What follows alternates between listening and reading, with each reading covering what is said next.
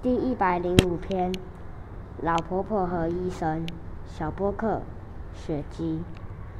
老婆婆的眼睛视线很模糊，越来越看不清楚。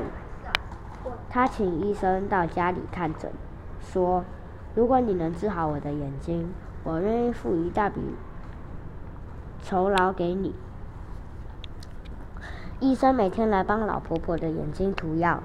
并趁机拿走一样家具和值钱的东西。等老婆婆的眼睛恢复原时，家里的贵重物品也几乎被搬得差不多了。医生对老婆婆说：“依照当初的约定，你应该付一笔医疗费给我。”老婆婆摇摇头，支拒绝支付。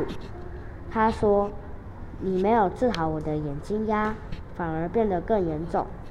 之前我还看得清。”储家里的所有家具，但现在我只看得见两三样家具。